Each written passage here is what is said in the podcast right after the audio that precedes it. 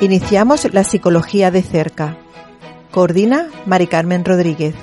Presenta Manuel Salgado.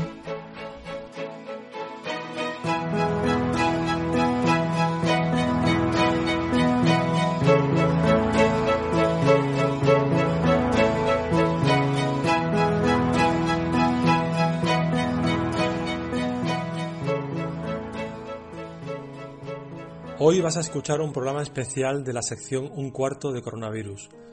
Vamos a entrevistar a cinco personas de diferentes ámbitos profesionales para que nos cuenten cómo viven esta pandemia y qué imaginan para el futuro. Estaremos 12 minutos con cada una y queremos partir de dos pensamientos a tener en cuenta. Por un lado, el neurólogo y psiquiatra Boris Cyrulnik nos comenta, después de una catástrofe siempre hay una revolución. Por otro lado, el psicólogo y premio Nobel Daniel Kahneman nos dice, el factor más influyente en la felicidad es pasar tiempo con la gente que nos gusta. Veremos ahora qué nos cuentan nuestros invitados. Hoy entrevistamos en la sección Un cuarto de coronavirus a Ángel Gámiz. Es periodista en Canal Sur y nos va a contar un poco su visión desde el mundo de vista del periodismo, de lo que es la pandemia y este estado de alarma. Ángel, bienvenido. Hola, buenas tardes, Manuel. Bien hallado. Muchas gracias por la invitación. Nada, a compartir es un, este ratito contigo. Es un placer estar contigo y vamos a transmitirte, vamos a compartir contigo una frase, como hemos hecho con el resto de invitados, en este caso desde una investigadora española, ella es Carisa Béliz, y nos viene a decir en ese artículo que ha escrito en El País que deberíamos aspirar, Ángel, a un mundo con menos pantallas después de la pandemia. ¿A ti qué te parece? A mí me parece que queda muy bonito de frase, pero me parece absolutamente imposible, porque esto es como el movimiento del maquinismo, ¿no? Que no consistía en romper máquina para que no se produjera el proceso evolutivo natural. Aquí esto se ha planteado de la manera que se ha planteado, nuestra vida se ha convertido en mirar y mirar eh, pantallas. Eh, no lo digo como de formación profesional, me uh -huh. refiero de los periodistas que estamos todo el día o viendo el móvil o viendo la televisión o viendo periódicos en internet, sino me parece que a nivel generalizado y yo creo que, que sería lo ideal. Yo creo que sería lo ideal, pero ¿sería real? Yo creo que no va a ser real. Yo creo que esto eh, es una máquina que está eh, marchando a una velocidad que es imparable. Y yo creo que no solo eh, estaremos enganchados a las pantallas durante mucho tiempo, sino que ya inventaremos alguna otra cosa para estar enganchados a las pantallas y a algo más, porque parece que, que necesitamos o nos creamos esa necesidad de estar permanentemente enganchados a algo. Uh -huh. y, y, bueno, lo, los datos de consumo de televisión, te lo digo por, sí. por ser algo que más o menos se maneja, han sido elevadísimos. Es decir, el mes de abril ha sido tremendo. Da la casualidad de que el tema publicitario no, por causas que todos sabemos, ¿no? Empresas que no pueden producir uh -huh. o determinados artículos que ahora mismo no se pueden vender, lógicamente, y el, y el flujo publicitario ha bajado, pero sin embargo, la media de tiempo del español de consumo de televisión pues, se, ha, se ha triplicado. ¿eh? Uh -huh. o sea que... Y en eso que tú mencionas, Ángel, eh, eh, ahora muchas eh, personas, muchos profesionales están haciendo teletrabajo.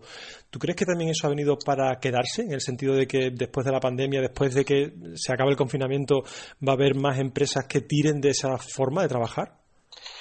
Bueno, yo creo que en algunos trabajos sí podrá ser muy factible el teletrabajo. Eh, yo te hablo desde mi punto de vista sí. profesional yo no lo puedo hacer, me refiero, yo tengo unas herramientas que yo no puedo tener en mi casa, herramientas audiovisuales, yo las tengo que tener en, en el centro de producción donde desarrollo mi labor, en Canal Sur, en San Juan de Alfarache. Entonces, mmm, yo sí puedo hacer algunas cosas, algunas gestiones mmm, a través de móvil, a través de ordenador, pero claro, el grueso realmente de nuestro trabajo es presencial. Entonces, eh, por ejemplo, en la radio sí sé que los compañeros han tenido que desarrollar pues una faceta nueva que es el, la radio en casa sí. y la verdad es que los compañeros de Canal Sur lo están haciendo auténticamente de lujo y está saliendo francamente bien.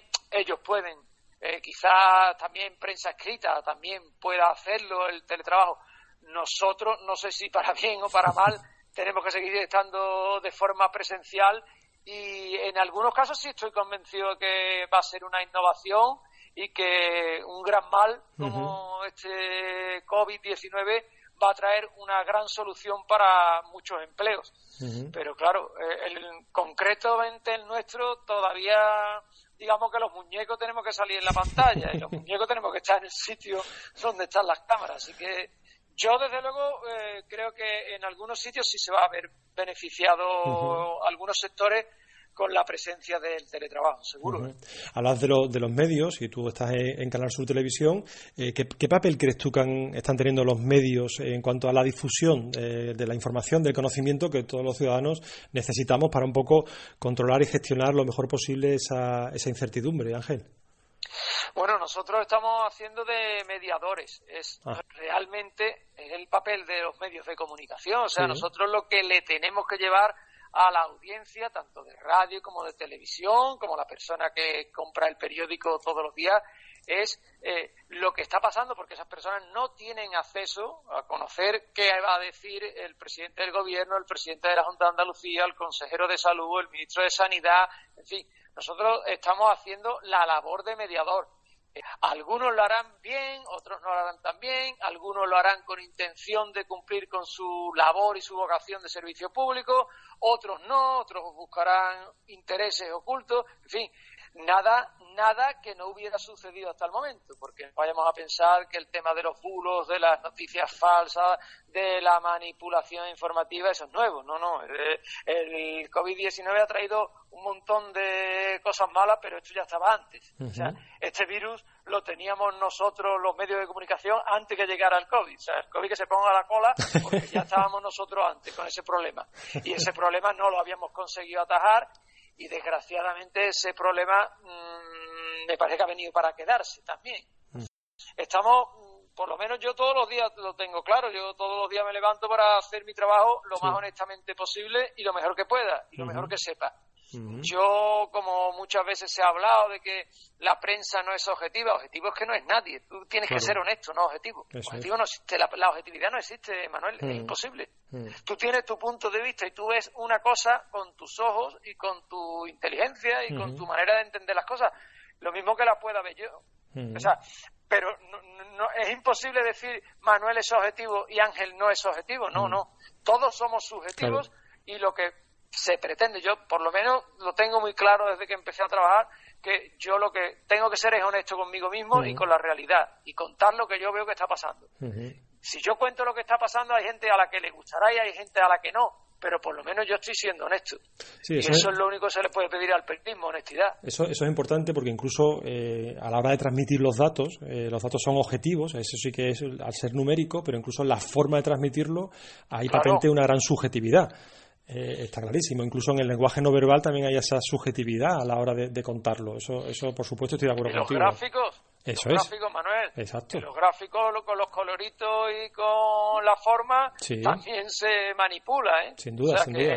Y lo que pones en, los ejes de los gráficos, según los números que pongan los ejes, la distancia entre números, todo va a influir. Todo va a influir. Claro, pero pero yo te recuerdo que mm, estamos hablando, por ejemplo, del tema del coronavirus, que son significativos muchos gráficos, pero que te recuerdo algo que, por desgracia, porque este país siempre ha estado azotado por lo mismo y llevamos bastante tiempo, el tema del paro. Los mm. gráficos del paro no pueden ser más subjetivos, más manipulables. Y el número es, como tú dices, una ciencia exacta. Es decir, si hay 3 millones de parados, hay 3 millones de parados. Eso, eso es una cifra eh, controlada, digamos, de una manera matemática.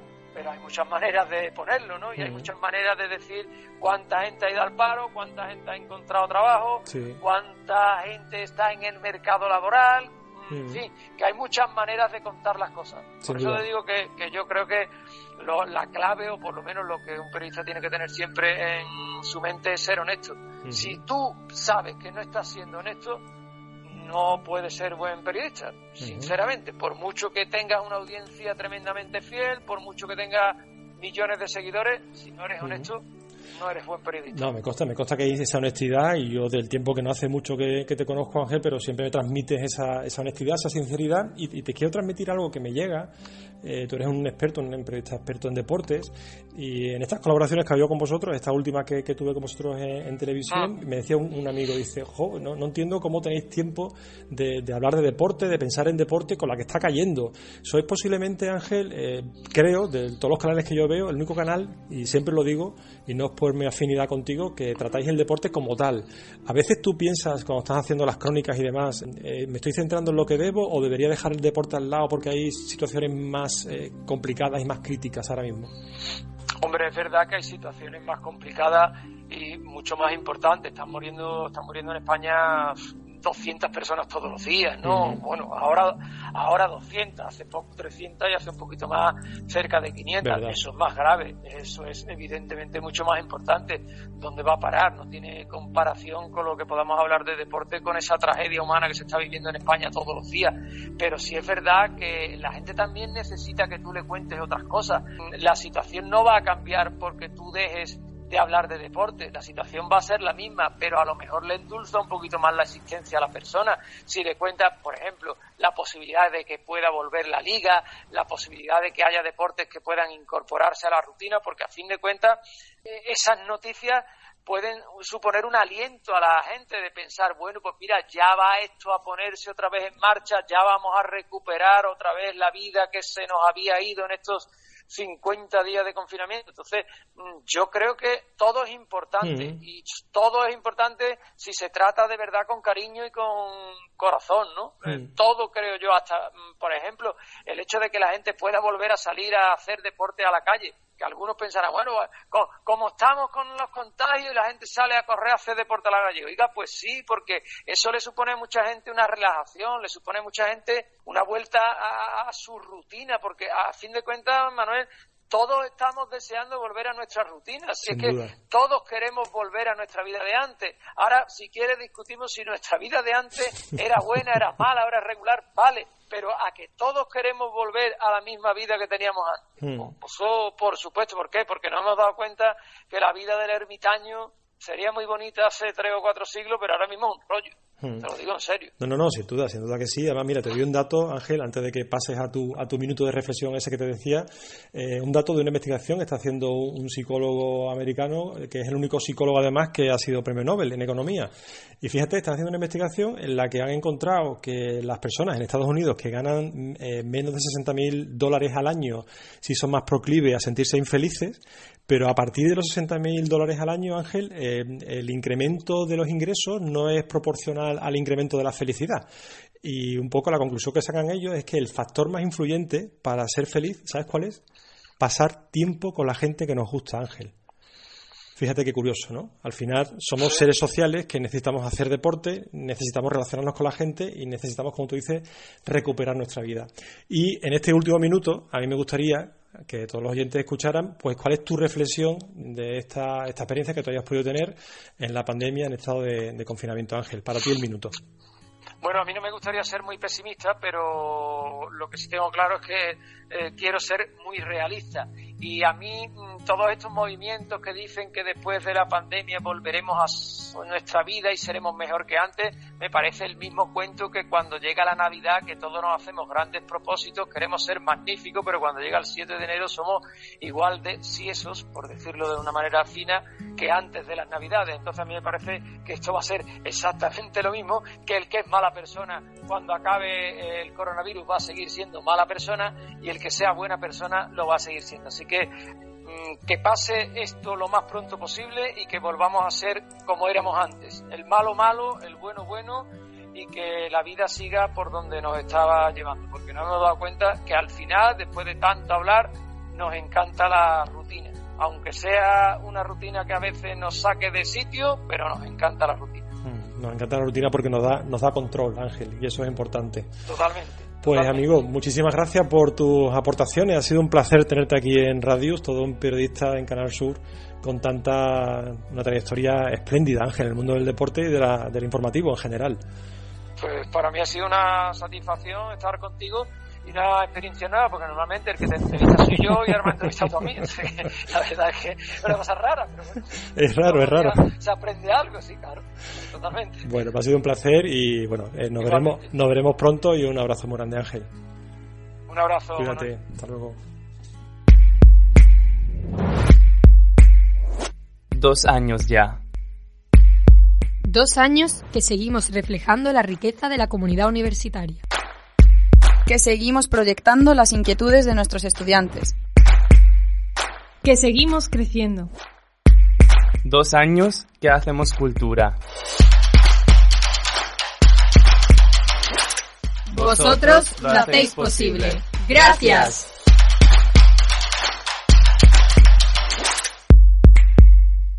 Segundo aniversario de Radius, la radio de la Universidad de Sevilla.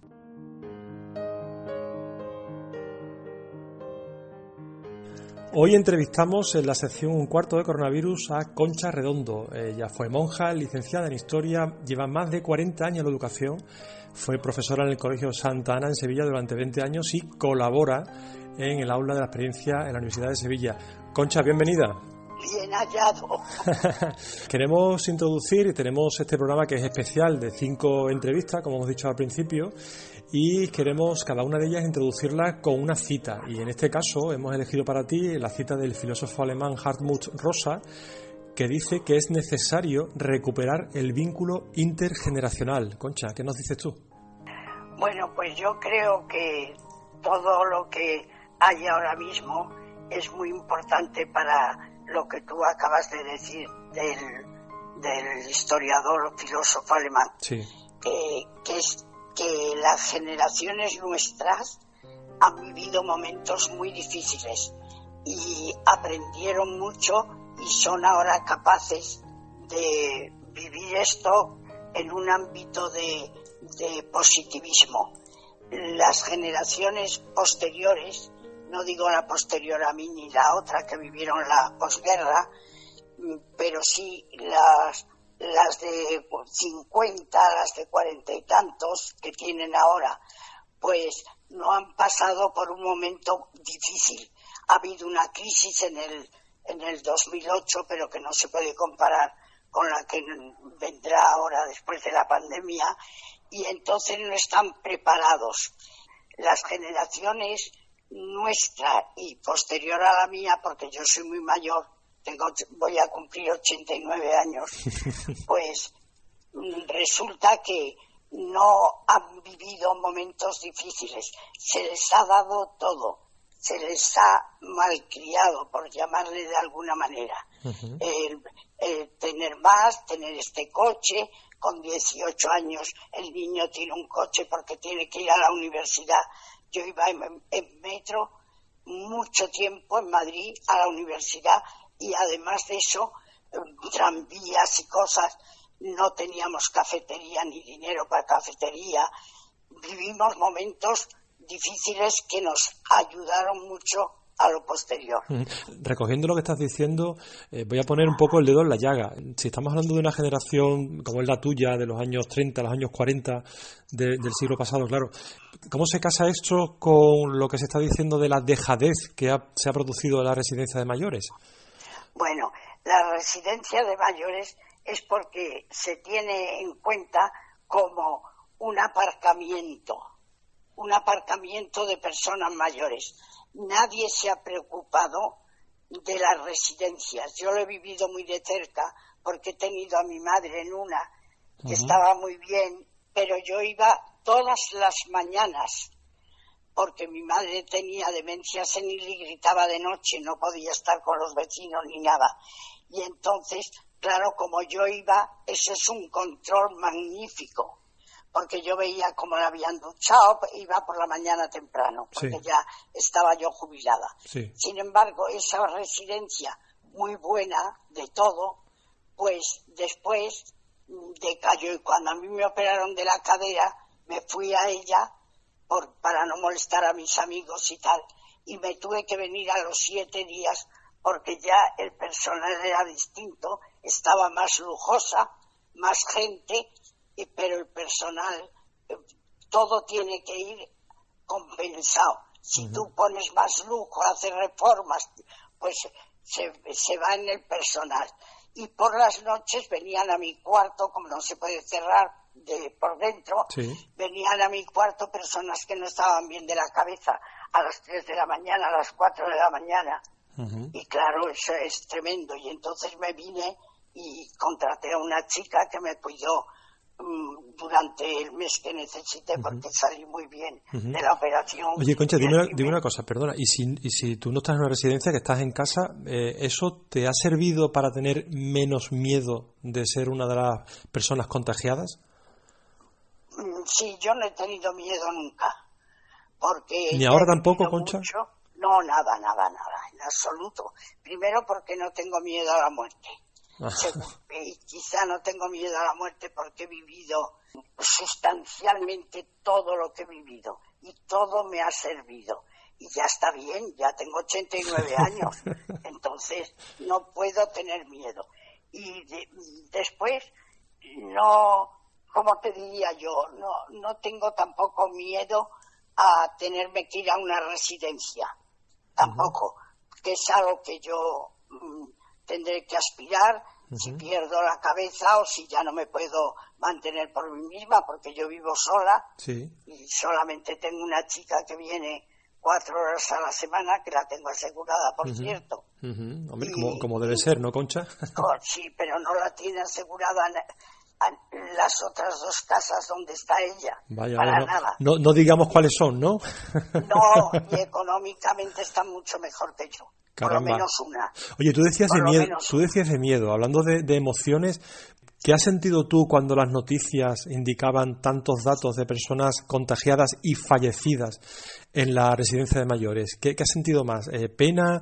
¿Rabia? ¿Qué te ha dado más, Concha? No, bueno, me ha dado que las personas mayores son eso, como aparcadas. Y resulta que las personas mayores, eh, unas pueden tener la cabeza perdida, pero lo han dado todo. Y otras no la tienen perdida y son fuente de sabiduría.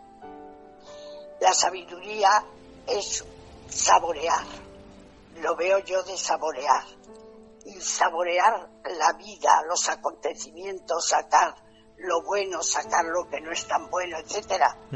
Y eso, pues, se ha olvidado por completo. son mayores, son mayores, y luego las familias también tienen culpa porque muchas familias, yo lo he vivido eso, no van a ver a, sus familiares. Entonces, pues claro, hay un descontrol. Y después que las residencias han sido fuente de mm, economía, de negocio. Y, no se puede negociar con eso. Con eso Yo no digo que no, que no se viva de eso. Se puede vivir de eso, pero con control. Lo que no puede ser es que yo pues tenga esto, luego pongo otra cosa. Bueno, 200 personas en una residencia, a mí me parece horrible eso. Mm, es, difícil, es difícil de, mantener y de gestionar eso, ¿verdad? Sí, y muy difícil de gestionar. Es frío. Todo lo que es muy ampuloso es frío. El lujo es frío. El lujo es frío, siempre es frío el lujo, normalmente. Si yo en vez de vivir donde vivo viviera en un palacio, es seguro, y lo sabemos por aristócratas que lo han comunicado así, que la infancia es fría, todo es frío. Por lo tanto, las comunidades autónomas, que son las responsables, tienen que preocuparse de esto. Tiene que haber una inspección. Yo me pienso presentar voluntaria sin cobrar, sin cobrar, eh, para con un equipo de inspección, porque de esto entiendo yo bastante. Y yo he hablado con, con los dueños de la residencia donde estuve y donde, de donde me vine, les hablé clarísimo me dijo el dueño, quiero hablar contigo. Pues claro, sabían cómo yo había estado con mi madre, cómo la había cuidado. Sí, sí, sí. Tú, nos hablas de la experiencia, Concha. Tú eh, naciste en el 31, tú has dicho tu edad antes. Mira, a veces hay personas que comparan la pandemia y le ponen la etiqueta de guerra. Tú viviste la guerra civil en primera persona siendo niña en Madrid. ¿Se le puede poner la etiqueta de guerra, Concha, o, es, o es una palabra demasiado grande y, no viene a cuento? A la pandemia, sí, a la pandemia, sí. No, no, no. Es otro tipo. La guerra siempre existe porque los humanos evolucionamos, no evolucionamos bien, no somos somos una especie sociable, sociable, capaz de haber llegado donde hemos llegado, porque tenemos capacidad de crear mitos entre nosotros, cosa que los chimpancés no pueden hacer, porque más, más de 12 chimpancés no se pueden unir para una cosa, no saben, no tienen inteligencia. Nosotros sí. Y hemos llegado a lo que hemos llegado de cosas mm, beneficiosas precisamente porque hemos sido sociables. Pero, pero, hay un problema que es el poder. El poder y el dinero que están unidísimos. Y entonces cuando vivimos de eso, ya nos deshumanizamos. Y nos deshumanizamos y ya nos tratamos unos con otros como enemigos. Esto incluso lo vemos en, en la clase política, que no tendría que ser así cada uno que piense lo que sea, pero no tenemos por qué ser enemigos. Y no nos respetamos. Y a mí mm. me parece que el respeto a las personas es importantísimo. Tú piensas distinto de esta, pero esta es persona y tú la respetas. No estás de acuerdo con lo que hace o con lo que dice o con las dos cosas, pero es persona. Y entonces tú la respetas no la insultas. Sin duda. Eh, Concha, eh, te dijimos al principio que iba a ser una mini entrevista, no como las otras dos que nos disfrutamos contigo en, Radius. Estamos llegando al último minuto y queremos que todos los entrevistados, eh, en este caso entrevistadas como, es, como eres tú, pues dispongan del último minuto para hacer una especie de reflexión sobre el aprendizaje que han tenido en esta experiencia. Así que tienes ahí tu minuto para llenarnos de tus comentarios, Concha. Pues yo he aprendido que soy capaz de vivir dos meses, seis meses confinada, que comprendo que no puede ser porque está el otro lado, que es la economía y muchas cosas. Y he aprendido que es importantísimo respetar las órdenes de los que llevan todo esto. Nos podrá gustar más, nos podrá gustar menos, pero ya se mete ahí la política y se arma el lío número uno. Tenemos que respetar las órdenes de los que están arriba, que son principalmente médicos y también economistas que van viendo las soluciones. Entonces yo he aprendido que soy capaz de resistir, aun siendo mayor, lo que me echen, como siempre. Y he aprendido a, a respetar, a respetar distintas formas. He recibido WhatsApp de todo tipo a muchos no los contesto porque no estoy de acuerdo para nada. Y otros pues los contesto. El otro día contesté uno y me quedé muy tranquila con la contestación. Y he aprendido a que mm, puedo elegir siempre entre amar y odiar. Pues yo me voy a quedar con esa última frase, Concha. Eh, aprender entre amar y odiar, que me parece, mm, no sé qué calificativo ponerle, posiblemente espectacular. Y tenemos que dejarlo aquí, Concha. Ha, ha, sido breve pero intenso, como te decía al principio, ¿no? Bueno, muchas gracias. Hasta una sonrisa puede llevar luz al mundo. Bueno, pues no dejes de darnos sonrisas, Concha, y seguiremos contando contigo porque sabes que es un placer estar siempre escuchándote. Muchas gracias a vosotros. Un abrazo y cuídate mucho, Concha. Otro abrazo.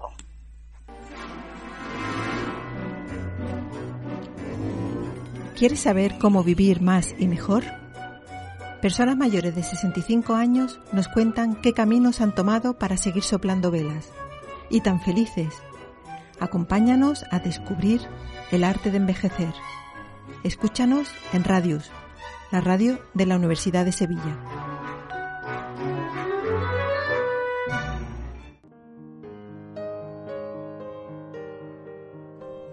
Hoy entrevistamos en la sección Un cuarto de coronavirus a Rafael Carmona, es arquitecto y socio en el estudio Ramal Arquitectos. Bienvenido, Rafa. Hola, muy buenas. ¿Qué pasa, Manolo? ¿Qué tal? Pues contamos contigo. Estamos en, una, en un programa especial de un cuarto de coronavirus donde contamos con cinco profesionales y bueno, tú nos vas a hacer una reflexión desde tu formación, tu experiencia como arquitecto y te lanzo, te lanzo un pensamiento que podíamos leer en ese artículo del país del sociólogo francés Camille Peñot que dice la remuneración eh, debería estar adaptada a la utilidad social del trabajo. ¿A ti qué te dice eso, Rafa? Quizás una reflexión un poquito más eh, eh, pensada en, el deseo de este hombre más que en la realidad. Evidentemente, yo creo que la, la función social se está viendo en estos duros momentos eh, qué es lo que socialmente aporta y qué es lo que no. Pero bueno, desgraciadamente en el mundo todos sabemos que está montado respecto a otros criterios más bien económicos y, respecto a la rentabilidad, etcétera. Entonces, mm, es una de las reflexiones que, hay que hacer a partir de, todos estos duros momentos que estamos viviendo. Un poco nos permite pararnos y nos permite, bueno, eh, echar una pensada en qué, es útil, qué no es útil, qué sería imprescindible, qué no sería imprescindible para vivir como sociedad. Entonces, bueno, debería ser así, como dice este, este hombre, pero bueno, más bien me temo que no, ¿no? Eh, o si no, pregúntenlo a, a los médicos de las guardias y los sanitarios que están ahora mismo echando horas y horas, ¿no? Eso a ver, sería una buena pregunta. O sea, casi, casi por tus palabras se puede traer, Rafa, que te suena un poco a utopía. Sí, es claro, dentro de que las utopías siempre alumbran el camino y las direcciones, pero claro, habría que ver un poco si los centros de poder están, digamos, dirigidos por por estas utopías o por otras ¿no? utopías más, más reales, más, más monetarias, ¿no? Pero bueno, sí, sí, es una, sería una buena inspiración en un, en un nuevo mundo que tuviéramos total libertad para diseñarlo, ¿no? Sería una buena inspiración. hablando, de, diseñar, tú eres arquitecto y como tal, pues haces tus diseños justamente para que mm. los ciudadanos que vayamos a hacer uso de, esas viviendas o cualquier tipo de construcción, pues tengamos la, seguridad de que eso no se vaya a caer, ¿no? Em, en ese sentido, en el sentido preventivo del diseño vuestro, eh, ¿tú consideras desde tu punto de vista que se podía haber hecho mayor eh, tipo de prevención respecto a esta pandemia, Rafa? Hombre, yo creo que el mundo hasta la pandemia o, o esta o otras que ha habido, creo que era uno y, a partir de ahora no sé si será otro. Es muy complicado, o sea, sí es verdad que hay muchos edificios cuyas normativas eh, pues hay unas superficies regladas mínimas para, para diseñar pues estamos hablando de colegios, edificios públicos, que bueno, que en ningún momento están pensados para soportar una pandemia. ¿eh? Una pandemia es una situación eh, de extrema gravedad que ninguna normativa contempla. Siempre todas estas catástrofes, digamos, quedan un poquito al margen de, lo que son la normalidad arquitectónica. ¿no? Eh, no sé si esto se podrá llevar a, a, un cambio normativo. Esto, digamos, la la, digamos la incertidumbre ahora no si esto va a ser una situación eh, muy permanente o en el sentido de que va a cambiar la relación de las personas o si esto es reversible. Vamos a poder volver a estar juntos en el centro comercial o en el teatro en el, colegio igual de momento se habla de que a lo mejor el curso que viene, pues la, ratio, entre comillas, de los institutos, los colegios serán a lo mejor la mitad, pero mm, no, sé, no está preparado el, el parque arquitectónico, digamos, para soportar eso. Eh, habría que hacerlo de otra forma. O sea, que a ti en ningún, en ningún caso, Rafa, te han pedido ningún tipo, ni tanto eh, a nivel institucional ni, ni a nivel privado, nadie te ha pedido ningún tipo de diseño pensando en una pandemia, ¿no? Exactamente, esto es totalmente nuevo y ya, ya veis, digamos, cómo han reaccionado los políticos, los que hacen las leyes que nosotros aplicamos. Bueno, la primera reacción ha sido negando la, pandemia, ¿no? O sea, esto era impensable que nadie hiciera una normativa pensando en esto, ¿no? Entonces, es ciencia ficción, pero bueno, parece que, que igual hay que contemplarlo, esa, esa opción en algún caso. ¿Y a ti, a ti cuando escuchas, por ejemplo, hablabas del curso próximo, que decía el otro día la ministra de Educación, que posiblemente la ratio, como tú bien apuntabas, pues habría que reducirse para evitar justamente ese contagio entre, entre los alumnos. ¿A ti eso, eh, en tu mente de arquitecto, te, vienen las adaptaciones de esos edificios? O sea, tú te viene el decir, bueno, pues esto eh, habría... Y si te viene, la pregunta siguiente que te hago, Rafa, es, ¿es factible que los edificios actuales se puedan adaptar a esa posible normativa para evitar contagios o tendríamos que hablar de, de diseñar edificios nuevos?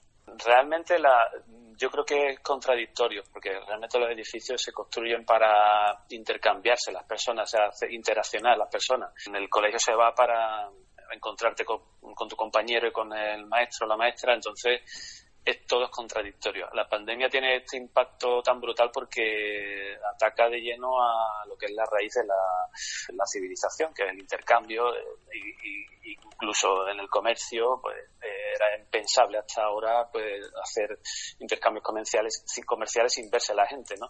Eh, todas las soluciones que se están dando son soluciones de, digamos, de separación, más bien hablamos de mobiliario, de, de mamparas, etcétera, que digamos que nos confinen en una antiarquitectura, ¿no? Realmente la arquitectura siempre ha, intentado promover esa eh, interacción personal de la, de la de los seres humanos, pero eh, va un poquito en contra, la verdad, del, espíritu de los, de los edificios. Los edificios es un poco absurdo llevar a la gente a un sitio para después impedir que se vean o se toquen entre ellos, ¿no? Entonces, es un poco shock, ¿no? Todo esto, la verdad, la verdad. interesante esa reflexión, ¿no, Rafa? justamente ir en contra de la funcionalidad principal que quiere un edificio, que es aunar personas. Totalmente, salvo algunos edificios como pueden ser, eh, bueno, hospitales que por por las propias condiciones médicas, pues es necesario aislar ciertos pacientes. Date cuenta que, que estamos en una situación que solo se aplicaba a lo mejor a ciertas plantas de hospitales donde hay infecciosos y entonces es necesario esa, ese aislamiento absoluto porque tiene una, casualmente tiene un, una enfermedad concreta infecciosa. Ahora somos todos sospechosos de tener esa infección. Entonces, eh, es una cosa tremenda ¿no? en, ese, aspecto. Oye, Rafa, cuando tú, por ejemplo, escuchaste ya, eh, por fortuna ya incluso están cerrándose las últimas, ya de hecho se cerró hace una semana, me refiero al hospital de campaña que se creó en IFEMA en Madrid. Cuando tú escuchas eso, que se hace con una celeridad tremenda, o cuando los chinos construyeron mm. aquel edificio mm, pues casi mm. de, de juguete, ¿no? Tú como arquitecto, eh, ¿piensas en la seguridad del edificio en sí o lo que piensas más es en la funcionalidad? En este caso era para albergar pacientes que no podían haber, ser atendidos en los hospitales. En el caso de los chinos a mí me sorprendió, de hecho, un compañero que hemos, comentado es poco creíble. Vamos, eso estaba pensado o tenía un plan B en algún sitio. ¿El que, el que es poco creíble, Rafa? Que se construya un hospital o un edificio tan rápidamente sin una sin un proyecto sin una previsión. O sea, eh, no es tan fácil. En el caso de IFEMA es diferente porque ya el edificio existe, la seguridad está, digamos, garantizada y allí lo que se ha hecho prácticamente es una distribución a nivel funcional y, y no tiene que tiene la, importancia de, todo el diseño de, la, de, la funcionalidad de los pasillos, de todo el equipamiento, pero, pero la seguridad estaba, digamos, asegurada, eh, para la redundancia. Eh, de hecho, en estos casos de emergencia, pues es típico que pabellones o palacios de congreso casos de, situaciones de emergencia pues se, se, utilizan para no solamente en este caso hospitales sino pues alojar dar cobijo a la gente que a lo mejor después de un terremoto de un problema grave pues pues no tienen dónde ir. Entonces estos edificios por normativa también se tienen que calcular con un nivel de seguridad mayor. Es decir no es lo mismo construir una vivienda que construir esto porque porque de, de, hecho tienen que soportar pues a nivel de viento sismo eh, digamos, problemas meteorológicos tienen que soportar mayor nivel de seguridad porque la normativa sabe que en casos de emergencia como este, pues esos, esos pabellones, esos edificios van a albergar personas, ¿sabes? En caso de emergencia. Entonces, bueno, lo de IFEMA sí es creíble totalmente, de hecho lo hemos visto como se han ido y han tardado lo suyo, han tardado tiempo, unas semanitas, ¿no? Y estaba todo el mundo allí 24 horas, ¿no? Pero lo de China, no sé, yo no, no me lo acabo de, creer, ¿sabes? No me lo acabo de creer, pero bueno. Bueno, bueno. Ha mencionado, ha mencionado lo de viviendas y habrás visto en, la televisión algunos, algunas personas en sus casas, eh, bueno, en pleno estado de confinamiento, diciendo, pues la próxima mm. inversión que haga va a ser comprar una vivienda con ventanas y con un balcón para que el confinamiento, si se dieran más pandemias en el futuro, que no se descarta, pues, pues sea más llevadero. ¿Tú sospechas que va a haber un cambio en la estructura, en, en el diseño de las viviendas eh, de uso familiar?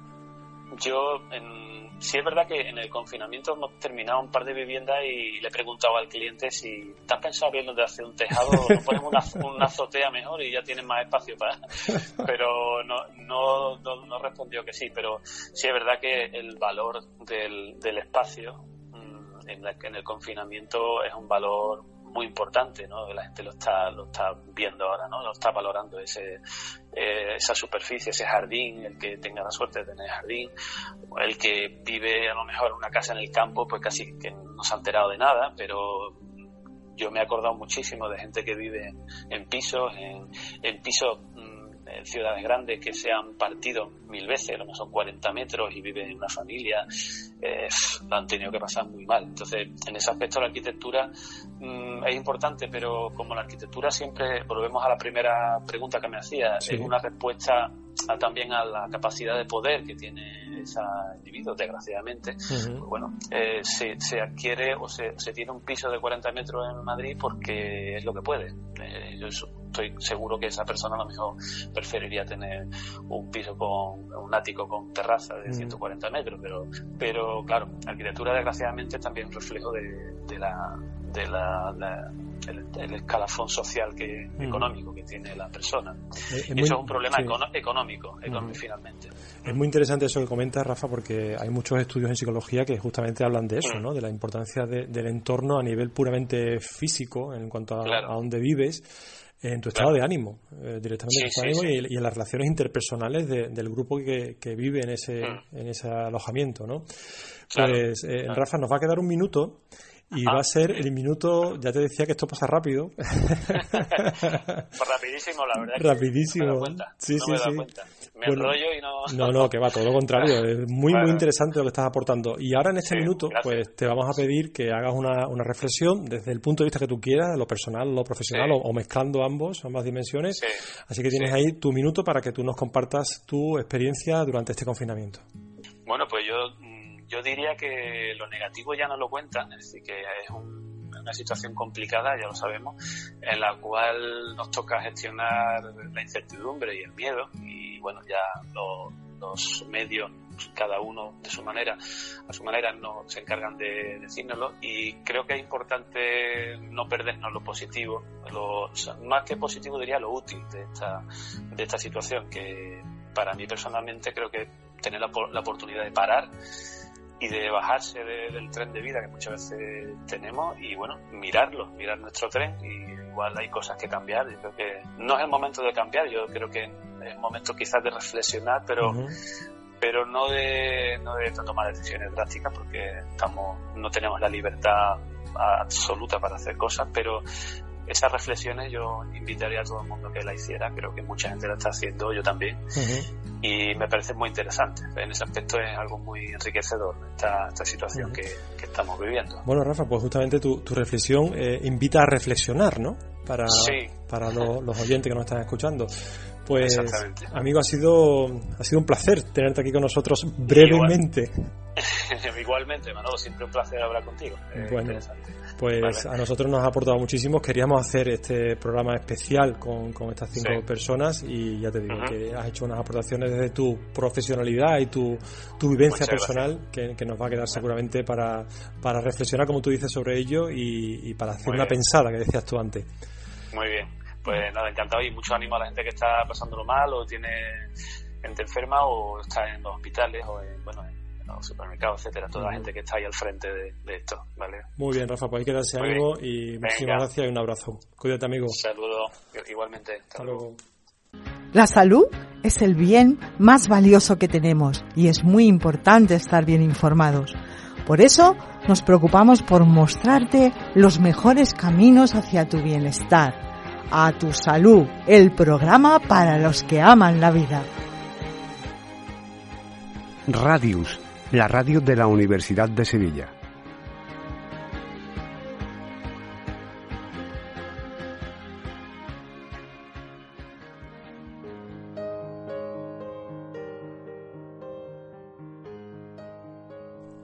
Hoy entrevistamos en la sección Un cuarto de coronavirus a Águeda Pérez. Ella es secretaria de la asociación Super Auténticos y, como a ella le gusta llamarse, es la mamá de Nico. Águeda, bienvenida y muchas gracias por estar con nosotros. Hola Manuel, ¿qué tal? Muchas gracias a vosotros por pues darnos la oportunidad de hablar. Un placer, un placer tenerte con nosotros aquí eh, en este programa de la Universidad de Sevilla y queremos eh, que nos hagas una reflexión sobre esta propia reflexión de una profesora española, ella se llama Ainara Zubillaga y nos viene a decir, eh, Águeda, que en el futuro los modelos de enseñanza deberían evolucionar hacia lo híbrido, mezclando lo que es la presencialidad de los alumnos con las clases online. ¿A ti qué te parece? Bueno, yo es que tengo una opinión de la escuela que va mucho más allá de una mera formación, ¿no? Eh, para mí la escuela no es solamente un lugar donde los alumnos y las alumnas van a formarse, a, adquirir una serie de conocimientos y para lograr formar un currículum, ¿no? Para mí la escuela tiene otra función que es igual de importante o incluso más, que es, digamos, el primer lugar donde se socializa, ¿no? Donde los seres nos juntamos desde pequeñitos y empezamos a construir lo que va a ser una, la sociedad. Entonces, a mí eso de buscar las tecnologías está muy bien, eh, son necesarias y nos están ayudando mucho, contribuyendo, pero es verdad que esa parte de la escuela en la que los seres humanos debemos de estar juntos y hay una enseñanza muy importante como sociedad en la escuela desde bien pequeños, eso se perdería. Entonces, para mí, mm, bueno, pues no sé si tendríamos que adaptar la escuela de otra manera, pero eso de hacer horas online y horas presenciales, para mí, sinceramente, sería una pérdida de de una parte muy importante que tiene la escuela, que es precisamente eso, la de convivir, la de simular una sociedad desde bien pequeñitos y, así será luego el reflejo de lo que seamos como adultos, con lo cual esa parte tan importante de la escuela se perdería.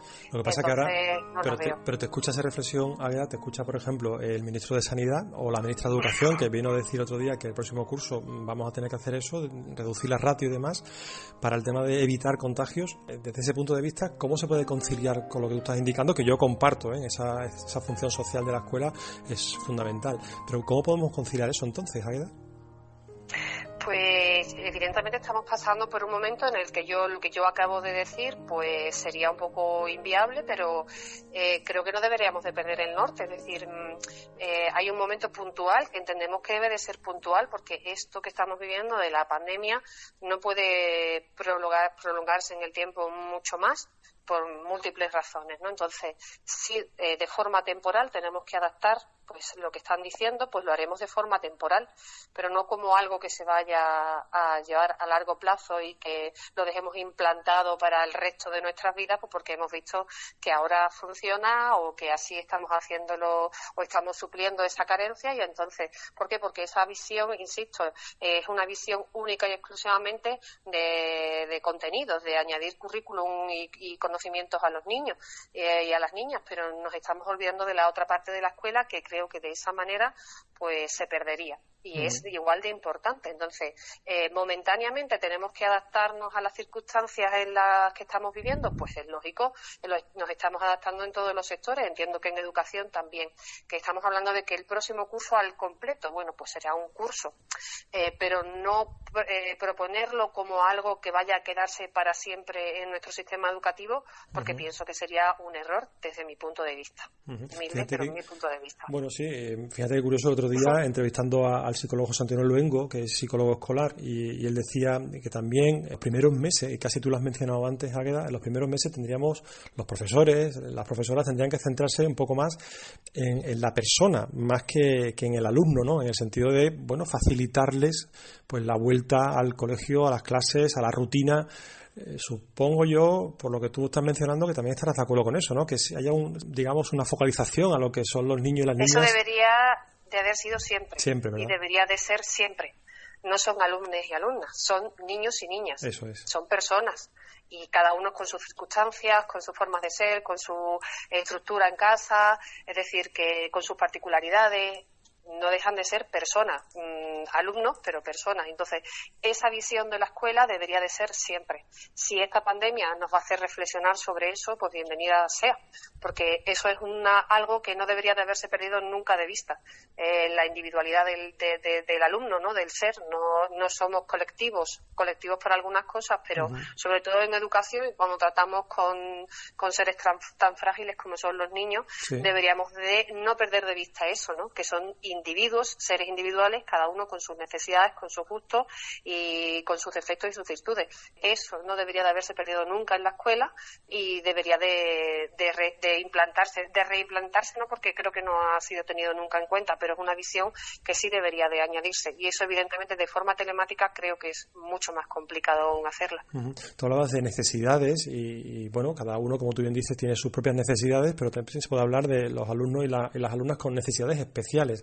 Tú temes, que, es un tema que tú manejas bastante bien, ahora también hablaremos de la asociación Super Auténticos, temes que, bueno, toda esta adaptación que tiene que hacer la enseñanza por, el tema de, la pandemia y demás para el próximo curso 2020-2021, ¿tú crees que puede pasar factura a, estas situaciones de niños y niñas con necesidades especiales, Águeda?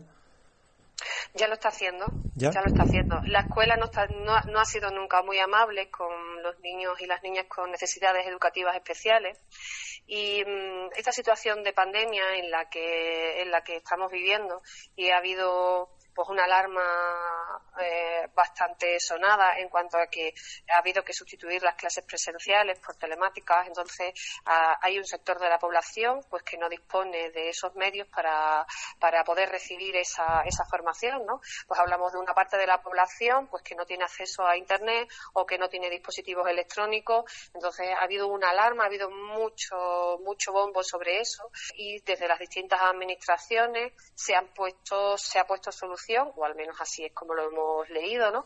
Se han facilitado a esas familias tarjetas con conexiones a Internet o dispositivos electrónicos de préstamo para que los alumnos, pues con, más necesidades económicas que no disponían de esos dispositivos, puedan seguir igual que el resto de alumnos eh, las clases, ¿no? Entonces, eso que vemos que va a terminar cuando esta pandemia acabe y podamos volver a las aulas de forma natural, que no sé si será en septiembre o el curso o para el siguiente curso, da igual. Va a llegar un momento en el que eso va a acabar, ¿no? Y ese alumnado va a volver a disponer de los recursos como todos, ¿no? Es decir, sus aulas, con sus libros, el maestro, pero los alumnos con necesidades educativas especiales parece que vivimos en esta pandemia toda la vida, porque nosotros carecemos de los recursos que necesitamos siempre siempre.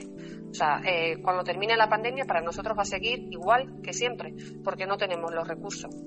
Con lo cual, esto todavía agrava más la situación, porque bueno, pues he hablado con algunas mamás en las que los PT, los, profesionales de pedagogía terapéutica, sí están eh, atendiendo a este alumnado, pero hay otras, otras, otros niños, otras niñas en que ni siquiera se están interesando los profesores por ellos. Vaya. Entonces, mm, sí, sí, es una realidad a nivel nacional, ¿eh? a nivel nacional. Entonces, mm, la brecha es aún siempre, siempre mayor para nosotros, siempre. Y ahí no he visto yo eh, que se haya, haya habido una alarma social, no la hay. Tenemos normalizado que haya una parte del alumnado, que en este caso son eh, niños y niñas con necesidades educativas especiales, que nunca ha tenido ni tiene y no sé si esto cambiará, espero que sí, que eso estamos luchando, los recursos que realmente ellos necesitan. Ahí yo no veo alarma social, ahí yo no veo a nadie que se ponga las manos en la cabeza y diga, pero esto cómo puede ser, como si lo ha habido ahora, oye, de forma lógica, ¿eh? que todo el alumnado eh, pues tiene que tener las condiciones para acceder igual que el resto, pero todo el alumnado. E-, ¿Ese es el motivo por el que aparecen las asociaciones, como por ejemplo puede ser la, la vuestra, de Super Auténticos, Javier? Claro, es que no existe de otra. Yo no tendría por qué estar poniendo en marcha una asociación si los derechos de los niños con, diversidad funcional estuviesen cubiertos. Solamente tenemos un motivo por el que nacemos y es para la lucha de esos derechos en los diferentes sectores, en el educativo, en el social, en el sanitario y en el largo etcétera de los diferentes aspectos que componen la vida de, un, de una persona. ¿no? Entonces, ese es nuestro, nuestro motivo por el que nacemos y tenemos que estar reivindicando constantemente estos derechos, porque está muy normalizado toda la sociedad, o sea, nadie se alarma que estos derechos se vulneren constantemente y día a día. Eh, tú me decías antes que se puede agravar la situación de, los niños con necesidades educativas especiales a la vuelta del curso en septiembre. ¿Hay diferencias entre autonomías, Águeda, que tú tengas eh, en conocimiento en cuanto al trato que le dan las instituciones a esta realidad escolar? Bueno, siempre hay autonomía en las que determinados sectores funcionan mejor que otros, pero en líneas generales la voz de, alarma es siempre la misma, ¿no? Eh, la crítica, eh, siempre reclamando la, vulneración de los derechos, eso es una tónica general a lo largo de, nuestro país. No hay eh, zonas donde sensiblemente sea más o menos, también depende mucho, porque hay escuelas que a lo mejor dentro de la misma comunidad autónoma, dentro incluso de la misma ciudad, hay escuelas que funcionan mejor y otras que funcionan peor, porque hablamos ahora, ahora el profesorado ha tenido que reinventarse. Mm, no sabían dar clases a través de un ordenador y hacer teletrabajo, ¿no? Como hemos tenido que reinventarnos todo y lo hemos hecho. Pero pues los profesores se han puesto al día y están intentando hacer que los alumnos obtengan esa formación a través de este, de este método ahora tan novedoso que no habíamos tenido nunca, ¿no? Sin embargo, las, familias con, de, tenemos niños y niñas con diversidad funcional, eh, hay una frase que escuchamos mucho y es que no tenemos formación, es que no estamos preparados para estos niños pues fórmese. Es decir, yo tampoco, como madre, yo tampoco soy especialista, yo no tengo ninguna formación que tenga nada que ver con esto, sin embargo me formo. Es decir, es querer hacerlo. Igual que os habéis reinventado. No hablo por todo el profesorado, pero sí es cierto que hay un sector y siempre se escudan en lo mismo, en que les falta formación y en que les faltan recursos. pues ahora hemos visto una situación en la que te faltaba formación y te faltaban recursos y os habéis reinventado para llegar al alumnado.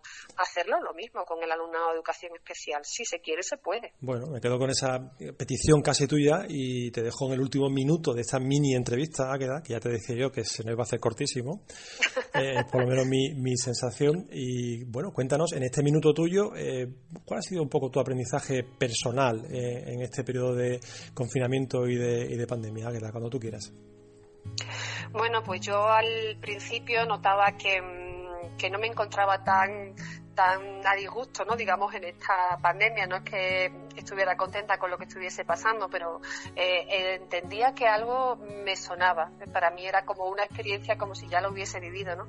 Y con el paso de los días he entendido que, esto que podéis estar experimentando ahora, la sociedad al completo, es lo mismo que experimentamos o que vivimos las familias que tenemos hijos con enfermedades raras o con diversidad funcional, pues desde el mismo día en el que nacen y en el que todo esto aparece en nuestras vidas, ¿no? Eh, no he vivido nunca una pandemia, no, pero tener un hijo como tengo yo con una enfermedad rara, pues es vivir muy parecido a, a cómo se está viviendo, ¿no? Vivir como estamos todos ahora dependiendo de un de científicos que descubran la vacuna contra el COVID-19 o un tratamiento que mejore la calidad de vida. Pues así llevo yo desde que mi hijo nació, ¿no? Buscando un científico que mejore la calidad de vida de mi hijo, vacuna no, porque eso no tengo la esperanza, ¿no? Entonces, eso es una similitud. Mm, las deficiencias en el sistema educativo, el estar confinado, el no poder acceder a, determinados territorios o eh, cines, bares, eh, salones de juego, etcétera, etcétera, pues las, las familias que tenemos hijos y con diversidad funcional, pues vivimos exactamente eso. Entonces, cuando la pandemia, el, confinamiento acabe para, para todos, esa normalidad que vais a adquirir para nosotros, pues no va a ser normalidad, tal y como vosotros la llamáis, nunca. Pues me quedo con esa, con esa reflexión, que espero además que no se cumpla eh, en cuanto a, la premonición y que también, pues como tú dices, las familias que tenéis esa realidad de hijos con diversidad funcional, pues también veáis la luz, como supuestamente la puede ver el resto de la población con respecto, ojalá, con respecto a la pandemia. Pues Águeda, ha sido, ha sido un placer contar contigo aquí. Gracias a vosotros por pues, darnos voz. Nada, es un, es un placer siempre contar contigo porque dices las cosas muy claras, muy directas y, siempre acompañada de la, de la, razón porque es algo que vives en, primera persona. Muchas gracias por todo, Águeda, y cuidaros mucho. Gracias, igualmente. Un abrazo. Saludos, Manuel. Adiós. Déjate de cuentos y no te pierdas nuestro programa. Si tienes interés por aprender sobre el ámbito empresarial y su entorno, esta es tu oportunidad. Cuentos para empresas, el espacio para los emprendedores. Radios, la radio de la Universidad de Sevilla.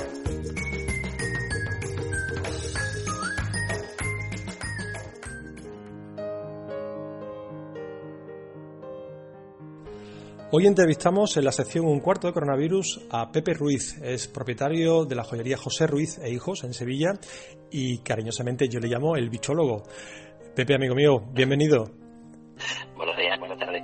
¿Qué pasa? Pues nada, es un placer contar contigo. Eh, nos vas a contar muchas cosas, pero en 12 minutos ya te digo que nos vas a contar, bueno, con, intensidad, pero se nos va a quedar corto, seguro. Y yo para empezar, Pepe, me gustaría compartir contigo y que tú nos hicieras una reflexión sobre una frase que hemos rescatado de un escritor chileno, Rafael Gumucio, que dice que después de todo esto habrá risas a raudales. ¿A ti qué te parece, Pepe? Me parece que has acertado porque eh, lo hemos pasado mal, hemos estado hemos estado con el confinamiento, hemos estado sumergidos, no nos hemos relacionado, no hemos...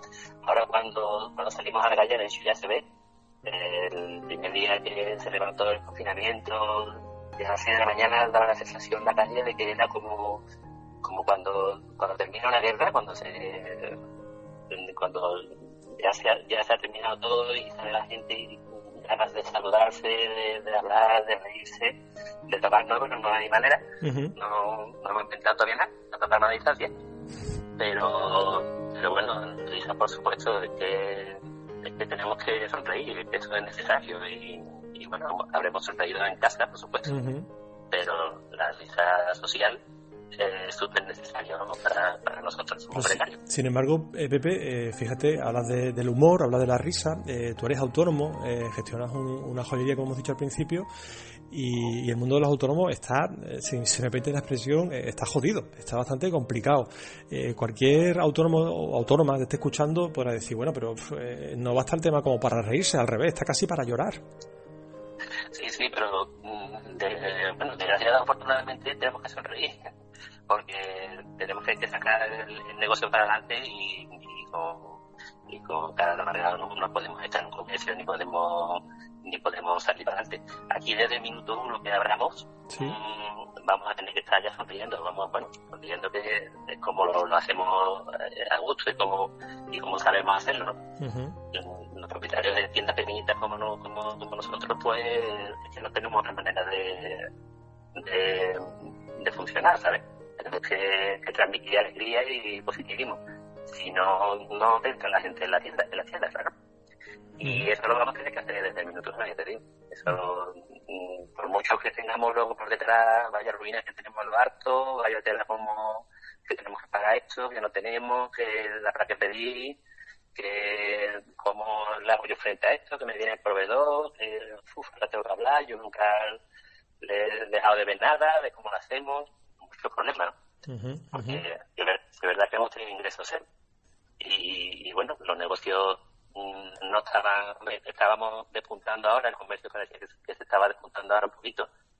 Pero claro, la verdad que no, no tenemos medios para aguantar, la mayoría de, los negocios pequeños como nuestros, no tenemos medios para aguantar dos meses sin, sin que entre un, un euro en la caja, ¿sabes? Nos cuenta Pepe que, claro, después de, todo esto y que las tiendas se empiecen a abrir, los clientes no están ni para escuchar tristezas, Pepe, ni tampoco para ver tristeza ni penas en las caras, ¿verdad? Claro, mm, hombre, nos van a ver poco las caras por, por las mascarillas, ¿sabes? Vamos a intentar de ponernos las faciales estas para que por lo menos se nos vea la sonrisa y eso. Porque con la mascarilla de esto que nada más que, que nos vemos los ojos es difícil es difícil de, demostrar una sonrisa, ¿no? Pero que sí es verdad que, que nosotros tenemos que generar pues, mm, siempre positivismo. que la tienda es así, la tienda de barrio es así. Un centro comercial no lo necesita porque es otro, otro sistema de venta, pero nosotros en las tiendas de barrio eso eh, tenemos que la, la, gente tiene que salir sonriendo, continuar sonría mejor. Y bueno, y, aparte tu voto lo pasas también mejor, claro. También es mejor. Y eh, hablando de, las tiendas, eh, ¿te llegan a ti noticias de, otras tiendas de tu sector, o otros negocios de tu sector, o de otros sectores que se estén planteando incluso, Pepe, eh, cerrar después de que ya tengan el permiso para abrir sus negocios?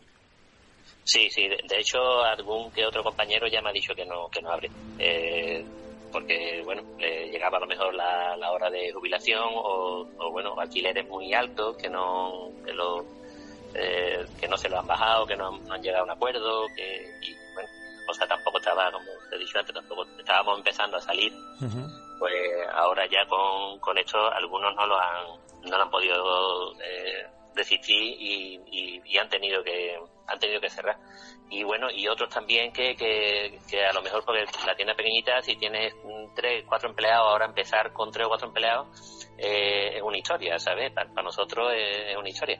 Entonces, pues también que se plantean de, de no abrir con tanto tanto empleado, porque es que ahora tenemos que verlas venir, ¿sabes? ¿Qué, te parece a ti, Pepe, la ayuda o, la forma de gestionar que está teniendo el gobierno, tanto central como autonómico, con respecto a la ayuda a los autónomos? ¿Te, parece apropiado? Porque en este sentido hay críticas, hay elogios. ¿Tú en qué postura te mueves? Hombre, yo mm, veo veo que, que, bueno que por lo menos nos han ayudado ¿no? en, algo. Sí es verdad que, que, no teníamos que haber pagado desde primera hora nuestro autónomo ni nada de eso. Eh, oye, estamos cerrados por, por una cosa que es ajeno a nosotros, no tenemos culpa de nada, nadie tiene culpa, de hecho. Eh, si tú no, si tú tienes un negocio cerrado y no te va a entrar ingreso y, encima tú tienes que ir, que seguir pagando y todo eso, por lo menos ayúdanos en el tema de que no que al principio, pues claro, pues hemos tenido que, pagar todos nuestros autónomos, todos los, ahora al final, bueno, eh, estamos recibiendo alguna ayuda, estamos, eh, no, nos han paralizado el tema de los pagos de, impuestos, nos han aplazado, que no nos lo regalan, pero lo, han aplazado. Y, y bueno, tampoco nos tienen que regalar nada, ¿no? Tampoco es, pero bueno. Y, verás tú, lo veo normal. Eh, sí es verdad que necesitamos ayuda, que ahora necesitamos mucha ayuda y eso es lo que no sé cómo lo van a, cómo lo van a gestionar. Porque para los grandes no hay problema porque cogen subvenciones, cogen historias, pero los pequeñitos no tenemos poco tenemos ahí poco poco acceso a, a, esas cosas y, y la verdad que necesitamos ayuda y no es a lo mejor mucha ayuda pero con poca ayuda salvas a mucha gente. Adelante, uno más que otro, ¿sabes? Te digo, o sea, esto habría que... Muy complicado, pero bueno. Hablando de ayuda, y te, te, salto a otro terreno, decíamos antes lo de bichólogo cariñosamente porque eh, eres, un amante de la naturaleza, eres una, persona que te acerca mucho a cualquier tipo de, animal y eres un gran conocedor de la naturaleza y, te quería preguntar, Pepe, por, el tema de, esa ayuda que, bueno, que no le estamos dando a la naturaleza para preservar el planeta, ¿no? Eh, ¿En qué sentido crees tú que, la mano del ser humano ha tenido algo que ver? Y no hablo, no hablo de la artificialidad, de crear el virus de forma artificial, sino del castigo que le estamos imponiendo al planeta de hace ya bastantes años. ¿En qué sentido crees tú que somos responsables de la presencia de este virus tan, fin, tan complicado y tan diferente a otros virus que hemos tenido?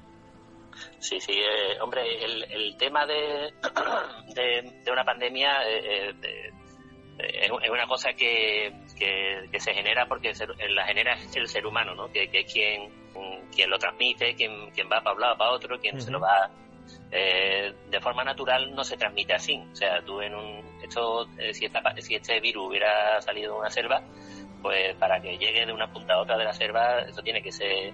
Eh, es muy complicado, ¿no? Esto se transmite así porque los viajes de avión, por, el virus está hoy aquí y un viaje en China y en un viaje de avión mañana está en, Estados Unidos o, a las o, a o a las cuantas horas ¿sabes? Y entonces se puede transmitir a, todo eso. La culpa la, tiene mucho el hombre. Si es verdad que la naturaleza, pues en esto está sonriendo con la se están tapando la boca así para que veamos pero se está tratando de reír de nosotros ¿sabes? se está de reír todos ahí escondiditos todo todo sin poder salir la naturaleza para adelante una maravilla el silencio eh, tú escuchar por la, por la mañana los pajaritos, de, escuchar llover, que, hemos escuchado cómo, sonaba eh, las gotas de agua en el, al caer en el suelo, leche, que eso no, antes no, no, no, podíamos escucharlo.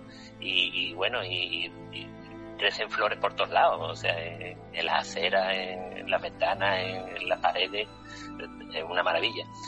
La naturaleza va para adelante, la naturaleza no creo yo que haya tenido mucha culpa de esto, ni mucho menos los animales eh, tienen tienen su igual que nosotros todos somos animales tenemos nuestro nuestra forma de luchar contra contra virus y bacterias y, gracias a eso estamos aquí en la tierra sabes mm, cada uno tiene ahora que se, se mezclan eh, virus de un que, que sale de un sitio se mete en otro de un de una especie a otra es muy complicado. Yo no sé si eso es, es posible sabes como escuchaba yo Pepe en un virólogo que decía, eh, nosotros necesitamos al planeta, pero el planeta a nosotros no, no nos necesita.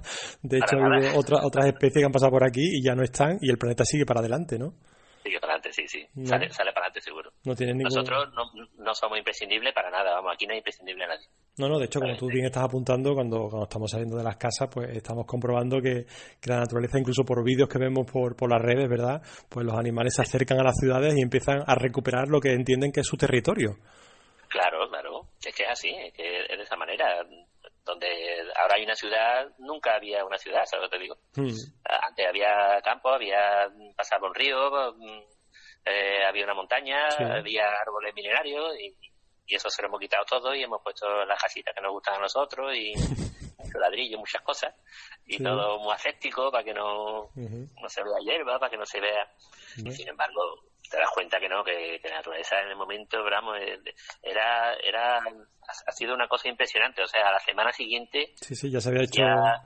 era otra cosa, ¿eh? Sí, sí, es cierto. El, el aire puro, mm. vamos, en, en, una semana, vamos. Bueno, Pepe, pues eh, en una semana nosotros tenemos lo que tenemos en este programa son 12 minutos y hemos llegado al último minuto, que es el último eh, minuto, efectivamente, ya, y es el minuto de la reflexión. Así que tienes por delante un minuto para que tú nos cuentes eh, cuál ha sido, digamos, tu aprendizaje personal en esta pandemia, en este estado de confinamiento que estamos viviendo. Así que adelante, Pepe. Lo que me llevo es que se puede vivir con, mucho menos, que, podemos, si es verdad que, que estábamos metidos ya en una en una rueda que es muy, muy grande para nosotros, se nos hace grandísima. Entraremos ahora, cuando, cuando tengamos oportunidad vamos a volver a entrar otra vez, seguramente, pero que el, aprendizaje de, todo esto es que lo que hemos hablado antes, que no somos imprescindibles, que lo que tenemos es que mm, cuidarnos y, disfrutar de, de, lo que, de lo que hemos vivido, no olvidarlo, que seguramente, como te he dicho antes, lo olvidaremos, pero yo voy a echar mucho de menos el silencio. La verdad que, me ha encantado, me ha encantado eh, escuchar el silencio, ¿sabes? Ha sido una, para mí ha sido fenomenal. Bueno, pues nos quedamos justamente con esa reflexión y con ese final, que es el silencio. Lo que pasa es que en los programas de radio, si hubiera silencio, nadie nos escucharía. habría que pensar otras cosas. Efectivamente, ha sido un, placer contar contigo, amigo, y, esperamos que hayas disfrutado de, la presencia aquí en Radios con, todos nosotros. Un abrazo y cuídate mucho, Pepe. Lo mismo te digo, Manolo. Un abrazo muy fuerte. Gracias. Hasta luego. Hasta aquí este programa especial con una visión diferente sobre las emociones y esta pandemia. Recuerda que las siguientes entregas de un cuarto de coronavirus se efectuarán los próximos viernes y sábados, hasta final de este mes de mayo. Iremos informando sobre qué haremos para los meses venideros. Mientras, puedes disfrutar de más programas en la web oficial de Radius.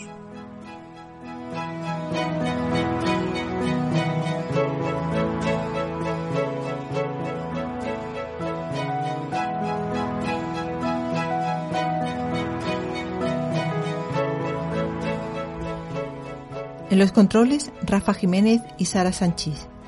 Coordina Mari Carmen Rodríguez. Dirige Manuel Salgado.